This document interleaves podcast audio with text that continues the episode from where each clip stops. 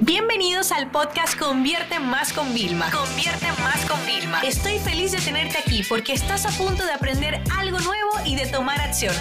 Así que prepárate para tu dosis diaria de estrategias, tácticas y herramientas para escalar tu negocio con fans, publicidad y contenidos. Y siempre me preguntan, Vilma, ¿cómo sé si el precio que estoy poniendo es el correcto? ¿Cómo sé si estoy vendiendo mi servicio por debajo o por encima? ¿Cómo sé si el producto físico que estoy vendiendo lo estoy vendiendo caro o lo estoy vendiendo barato? La realidad es que el tema de poner precio podría dar como para hacer todo un curso, ¿no? Con técnicas que se llevan utilizando hace mucho, mucho, muchos años. Pero si me tengo que poner en situ, al final nosotros siempre tenemos que pensar, el producto o servicio que nosotros vamos a vender, sin importar si incluso es un producto físico, un libro, ¿no? ¿Cuál es la transformación real? ¿Cuál es el beneficio real que va a generar en el cliente? Porque yo, por ejemplo, te digo, ah, eh, cuando han venido huracanes en Miami, ¿no? Pues el agua, como hay tanta demanda de personas, pero la oferta, es decir, hay muy poco stock y tiene que parar furgones, sube de precio. Y lo que hace es que ya la low cost no se venden y se empieza a vender todas las caras que quizás habían quedado en almacén. Entonces, claro, la misma cura, vamos a decir, lo que es que tú necesitas agua para tener en tu casa, yo te la puedo vender a 10 dólares, pero el valor real también podría ser uno, ¿no? Entonces, claro, hay muchas cosas eh, interesantes en este mercado y voy a mantener el ejemplo del agua.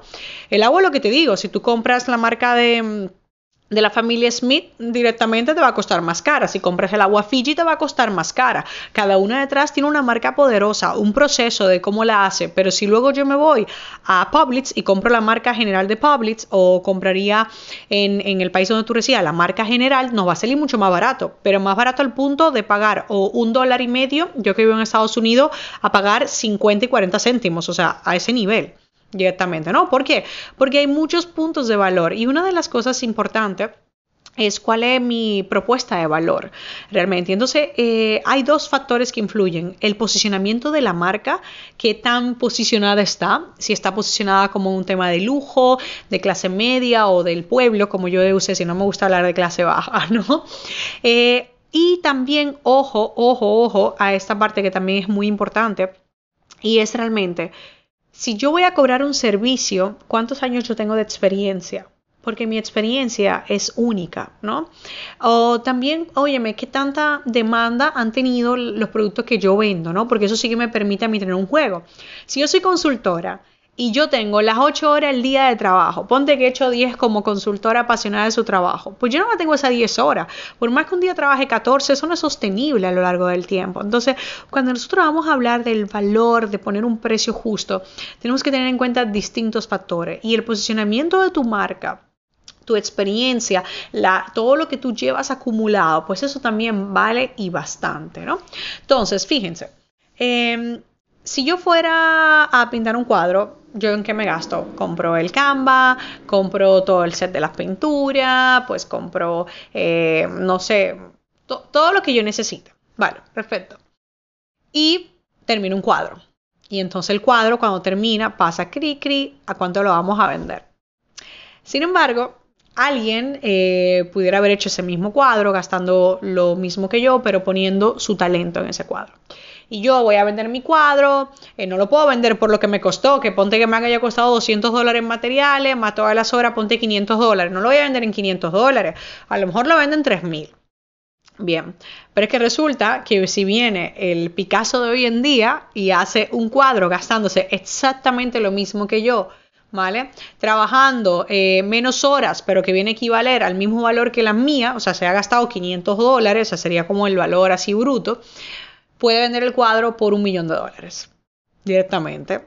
Ah, pero claro, esa persona tiene ya lo que le llaman ustedes una fama, una reputación. Yo a esto le llamo marca, pero claro, hoy en día están tan obsesionados con vamos a vender a vender que no se trabaja la marca. ¿Cómo se trabaja una marca? Desde un punto de vista de branding ya profesional, donde hay un montón de cosas psicológicas que influyen, pero también, ¿tú sabes cuál es tu forma gratuita de comenzar a trabajar tu marca? Los contenidos. Entonces, tú quieres vender más caro, tú quieres vender al mismo precio de tus competidores, tú quieres superarle, tú quieres tener más clientes que ello.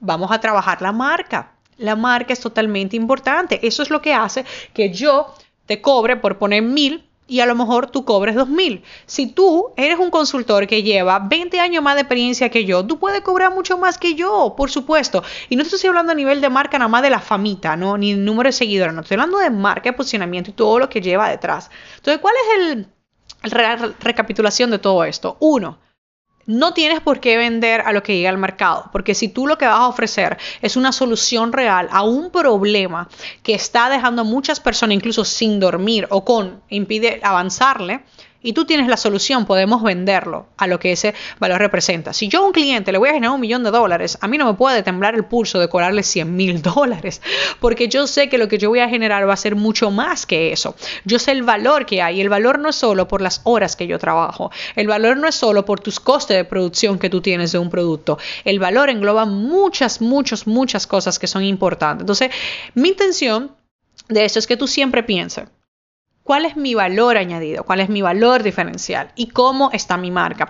Si tú no te sientes que tu marca está en un momento sólido, ya sabes lo que tienes que hacer. Solamente tienes que trabajar muy duro con eso para que tu marca siga creciendo. Y el mejor paso es con los contenidos. Si no, entrate en arroba convierte más, en arroba ADS consultores, en arroba triunfagran y mira cómo nosotros estamos constantemente compartiendo contenidos de valor. Y eso lo que hace es que cuando un extraño llega a nosotros, dice, espérate, esto no es cualquiera, esto es interesante, ¿no?